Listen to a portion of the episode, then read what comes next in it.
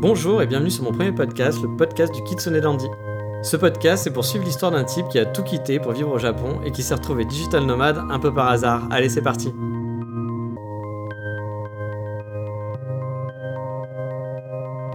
Bonjour à tous pour ce nouvel épisode et aujourd'hui on va parler de mes futurs plans et plus particulièrement des lieux où j'aimerais bien poser mon laptop, on va parler de voyage.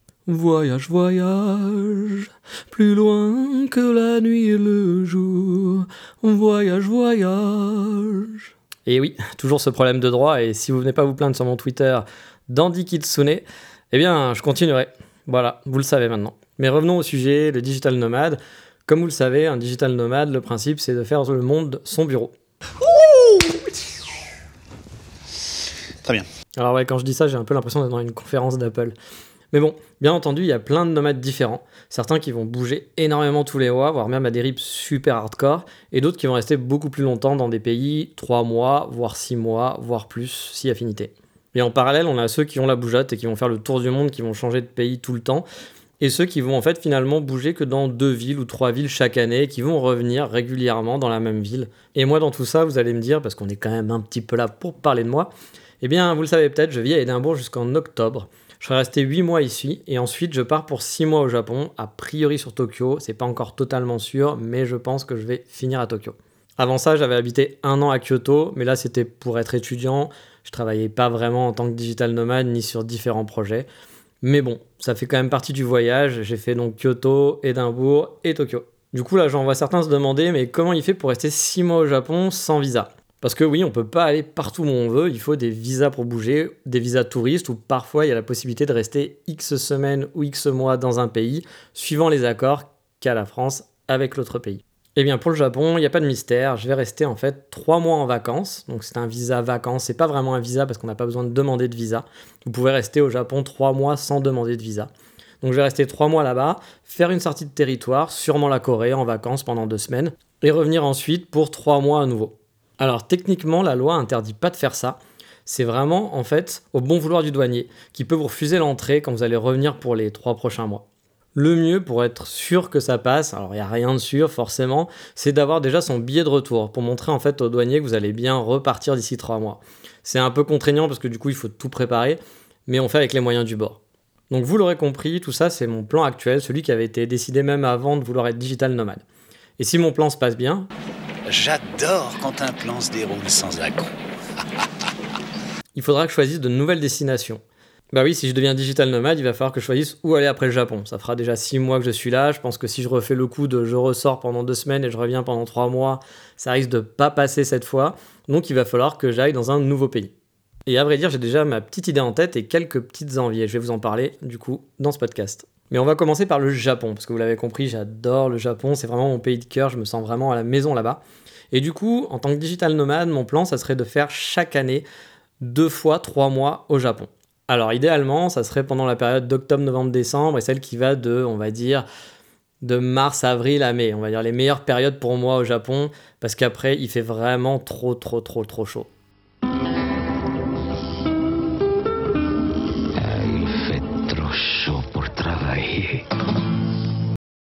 Et au Japon, j'ai plusieurs idées déjà en tête. Alors j'aimerais bien retourner à Tokyo. Tokyo, je l'ai toujours fait qu'en vacances. Alors en cumulé, j'ai dû rester au moins deux mois en vacances, avec toutes mes vacances euh, depuis le début.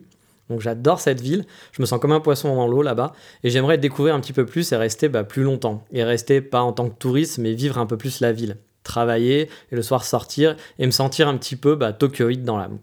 Mais il y a aussi d'autres villes où j'aimerais bien habiter et tester. Par exemple, j'aimerais bien rester trois mois à Fukuoka, euh, une ville qui est super agréable, qui est très orientée sur les startups. Il y a des grandes plages en plein dans le centre-ville, les gens étaient plutôt sympathiques et vraiment, ça me tente chaudement d'aller là-bas. Fukuoka, c'est dans le sud du Japon, donc c'est sur l'île de Kyushu.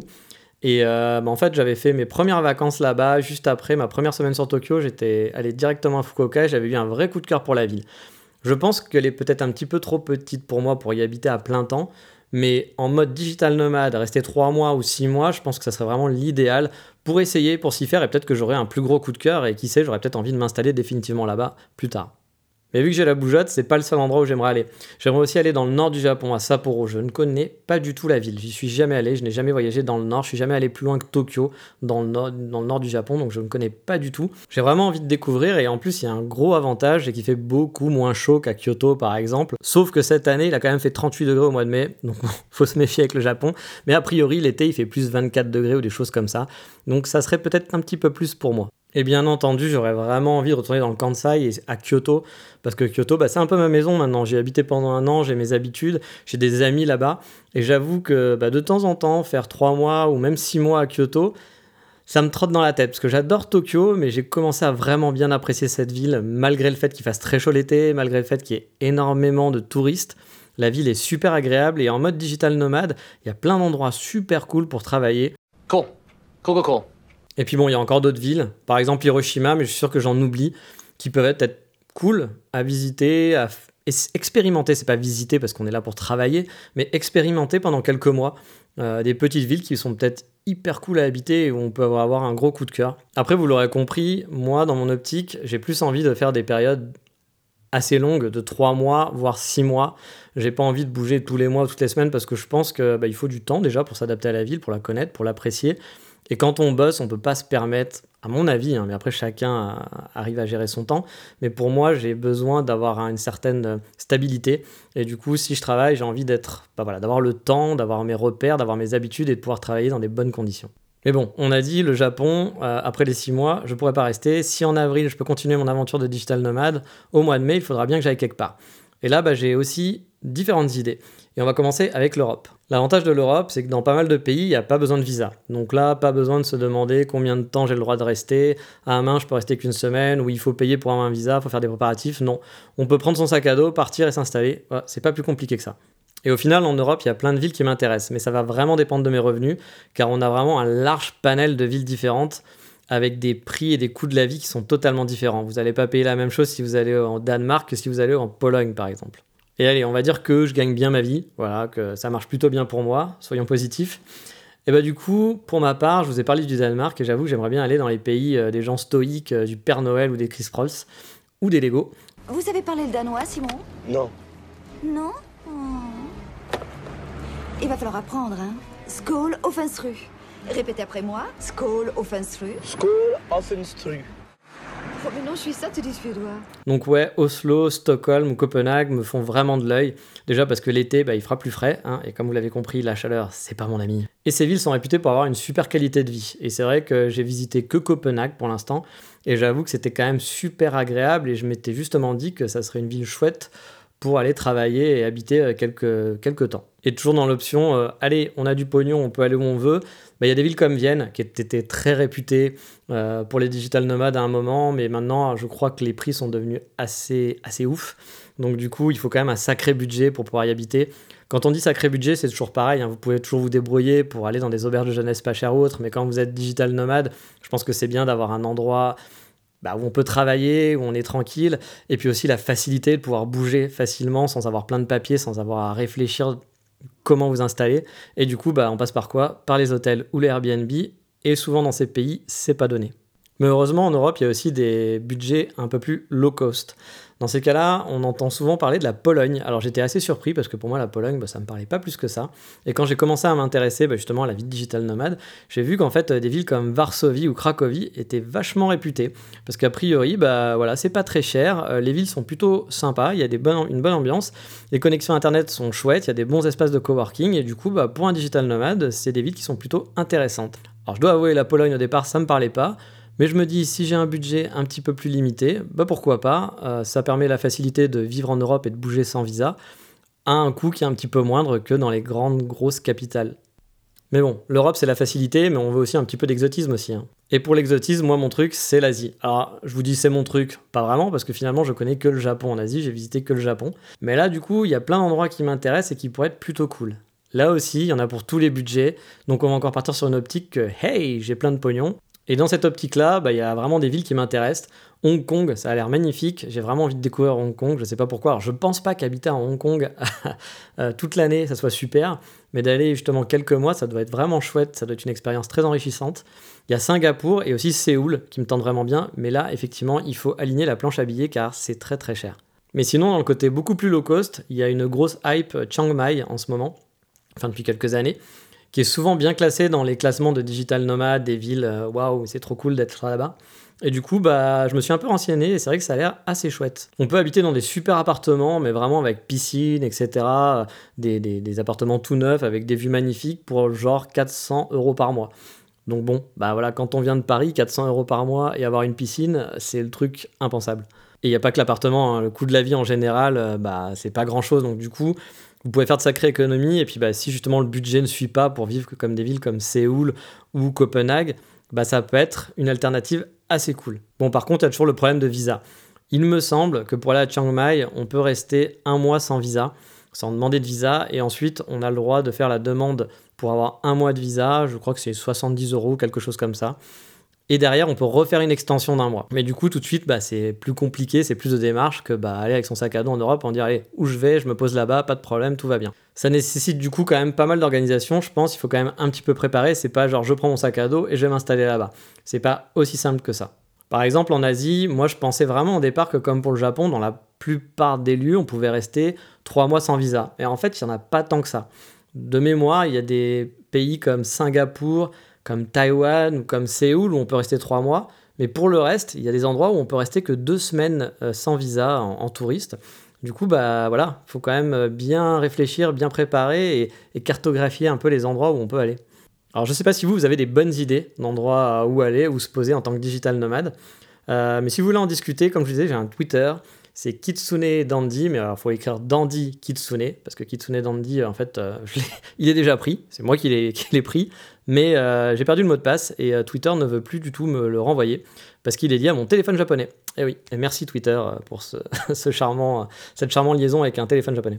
Donc si vous voulez discuter géographie et partager avec moi bah, les endroits qui pourraient être sympas où vivre, des expériences que vous avez eues ou même juste des envies, bah allez, venez discuter sur mon Twitter. Donc c'est euh, Dandy Kitsune. Et euh, ça me ferait vraiment plaisir de discuter avec vous et puis pourquoi pas de faire une émission justement avec vos recommandations et, parler bah, de tout ce que vous m'avez partagé. Mais maintenant, nous allons parler de quoi? Nous allons parler du coup de cœur du moment. Et mon coup de cœur du moment, c'est Nomad List.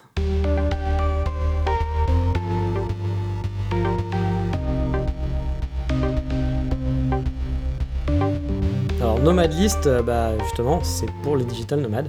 Si vous voulez vous lancer dans l'aventure de digital nomade ou de nomade tout court, il y a vraiment énormément de ressources maintenant qui sont à disposition pour vous aider. Parce que c'est bien beau de faire le tour du monde, mais bon, il faut quand même choisir sa destination. Comme je vous disais, il y a plein de paramètres à prendre en compte. Par rapport à votre budget, par exemple, à votre besoin d'avoir une bonne connexion Internet, ou que la ville soit safe, ou d'avoir une grosse communauté qui parle anglais, il y a plein de choix qui peuvent rentrer en ligne de mire. Et pour vous aider, il y a le super site Nomadlist. C'est un site en gros qui recense des centaines de villes dans le monde et qui va vous faire des classements par rapport bah, à différents critères. Donc il y a un classement global par rapport aux digital nomades, des villes préférées par les nomades. Et après, vous pouvez faire des tris et dire, bah voilà, moi je veux la ville qui coûte le moins cher ou la ville euh, où il y a les meilleures connexions Internet. Et du coup, vous avez bah, du coup un tri de toutes ces villes-là. Le site est accessible gratuitement, donc ça c'est une bonne chose. Vous avez accès en fait à énormément de ressources et d'informations sans payer. Après, il y a un système qui vous permet un abonnement, je crois, à 60 euros pour l'année et c'est genre 20 ou 30 euros le mois. Donc bon, bah voilà, euh, si vous voulez l'utiliser régulièrement, je pense que l'abonnement à l'année est quand même largement plus rentable. Alors je sais pas du tout ce qu'il y a derrière cet abonnement parce que je me suis pas encore sauté le pas vu que je suis pas encore digital nomade et que j'ai pas encore besoin de site. Mais je pense que si voilà, je bascule totalement dans l'univers digital nomade et que j'en fais ma vie à plein temps, euh, je pense que je me prendrai un abonnement pour pouvoir partager avec les autres nomades, car a priori, je pense qu'il y a plus d'infos et qu'on peut partager les bonnes informations avec les autres euh, membres de la communauté. Dans l'ensemble, les informations qui sont sur Nomadis sont assez cohérentes. J'ai un peu regardé les moyennes, de coût de la vie suivant les profils des gens, et avec la version gratuite, bah finalement, on s'y retrouve pas mal. Alors, faut pas se baser sur le premier chiffre qui va être donné en amont, parce que souvent, c'est le chiffre pour les digital nomades, donc ceux qui vont vraiment être en mode Airbnb, hôtel, et utiliser un coworking. Du coup, ça monte très très vite. Par exemple, pour vivre à Copenhague, je sais plus exactement, mais c'est genre 4000 dollars ou 5000 dollars. Mais si on clique et qu'on va voir les détails, on a des informations de coût de la vie en fait par rapport à des profils. Et là, c'est un petit peu plus réaliste. Non pas que la première info est pas réaliste, mais disons que la première info, c'est vraiment le mode j'ai de l'argent et je vis correctement. Donc euh, vous pouvez être nomade, digital nomade et euh, bah, faire des économies par exemple sur, sur les hôtels et aller en, en auberge de jeunesse ou vivre plus longtemps sur 6 mois et donc peut-être essayer d'avoir un appartement. Et là, vous avez toutes les infos et les infos sont plutôt cohérentes. Bref, c'est vraiment un conseil que je vous donne si vous avez décidé de vous lancer et que vous dites allez, j'ai envie euh, moi aussi de parcourir le monde et d'être digital nomade. Allez sur euh, Nomad List parce que vous aurez plein d'infos bah, pour choisir la prochaine destination et bien la choisir. Parce que ça serait vraiment dommage de partir à l'aventure et au final d'avoir des mauvaises expériences parce que vous êtes allé dans un lieu qui ne vous convenait pas plus que ça ou alors qui ne convenait pas à votre travail aussi tout simplement. Comme d'habitude, euh, le lien sera dans la description. Et en attendant, eh bien c'est fini pour aujourd'hui. Mais je vais vous dire ce que je vous dis d'habitude, de laisser une évaluation sur iTunes, même si je sais pour l'instant le podcast n'est toujours pas sur iTunes. Ça fait deux semaines que j'attends la validation, il n'a pas été refusé, mais il n'a pas été accepté non plus. Donc bon, bah peut-être que quand ce podcast sera publié, euh, je serai enfin dessus. Donc euh, le jour où ça sera, je vous préviendrai. Et s'il vous plaît, allez faire un petit message, mettez une petite note si vous avez apprécié, bah parce que du coup, ça permettra d'avoir plus de gens de connaître ce podcast. Et le teasing de fin, le prochain épisode, on parlera du processus pour trouver une idée. Comment ça se passe pour essayer de trouver une bonne idée sur laquelle travailler. Mais sur ce, je vous dis à bientôt parce que ce podcast est plus long que d'habitude. J'espère qu'il ne sera pas trop long pour vous. Ciao, bye bye